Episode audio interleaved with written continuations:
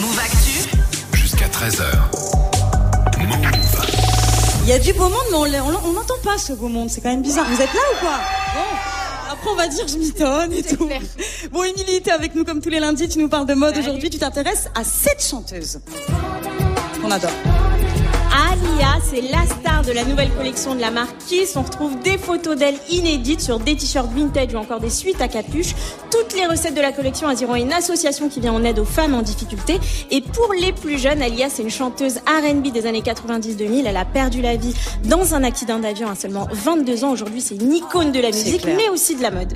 Et comment tu décrirais son style, toi, Alia? Bah, c'est simple, hein. tu prends les sapes des rappeurs des années 90, mais avec une touche de sexy. Elle aimait les croc tops, les bandanas, les baggy et les bottes Timberland. C'était ça son style. On la voyait très rarement en talons. Et tu vois les balles de promo où les américaines elles ont des longues robes là. Ouais. Et ben Alia, elle y est en pantalon. Et son exploit au-delà de sa musique, c'est qu'elle a imposé ce style garçon manqué dans le hip-hop. Est-ce qu'elle a déjà été égérie d'une grande marque, Alia? Ouais, en 1996, elle devient l'égérie de Tommy Hilfiger. C'est un tournant pour les artistes afro-américains qui étaient pas mal snobés par ce genre de marque.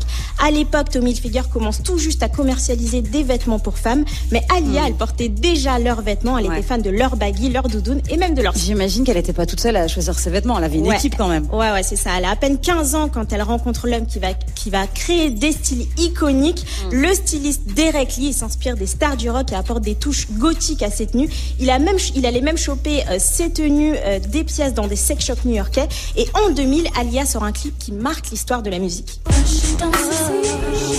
Ah oui, le baggy, je me souviens. Try délire. Again. On voit Alia dans un pantalon en cuir et la Ouais. pièce qui marque les esprits, c'est quoi? C'est son soutien-gorge Ouais. en strass. Elle a aussi un maquillage incroyable, une sorte de masque au niveau des yeux. Ça lui donnait un côté très euh, mystique. Le look est signé Derek Lee évidemment et le style d'Alia, il a inspiré toute une génération de chanteuses R&B comme elle.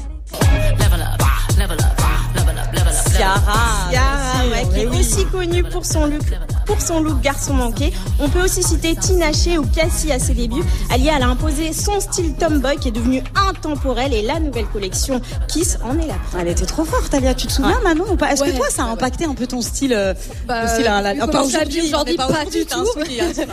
Mais, euh, mais oui, oui, oui, non, effectivement. En plus, elle était canon, Mais quoi. Enfin, tellement belle, quoi. Mais c'est Ouais, vrai qu'en fait, ouais. quand tu revois les meufs maintenant, tu te dis à quel point, bah, voilà, la mode, c'est un cercle Ouais. dans le temps, en fait, euh, qui revient, qui recommencement. Mais c'est Ouais, ça, hein, c'est c'est un truc de ouf, quand c'est même, hein. Ouais. Merci en tout cas, euh. Émilie. Merci beaucoup.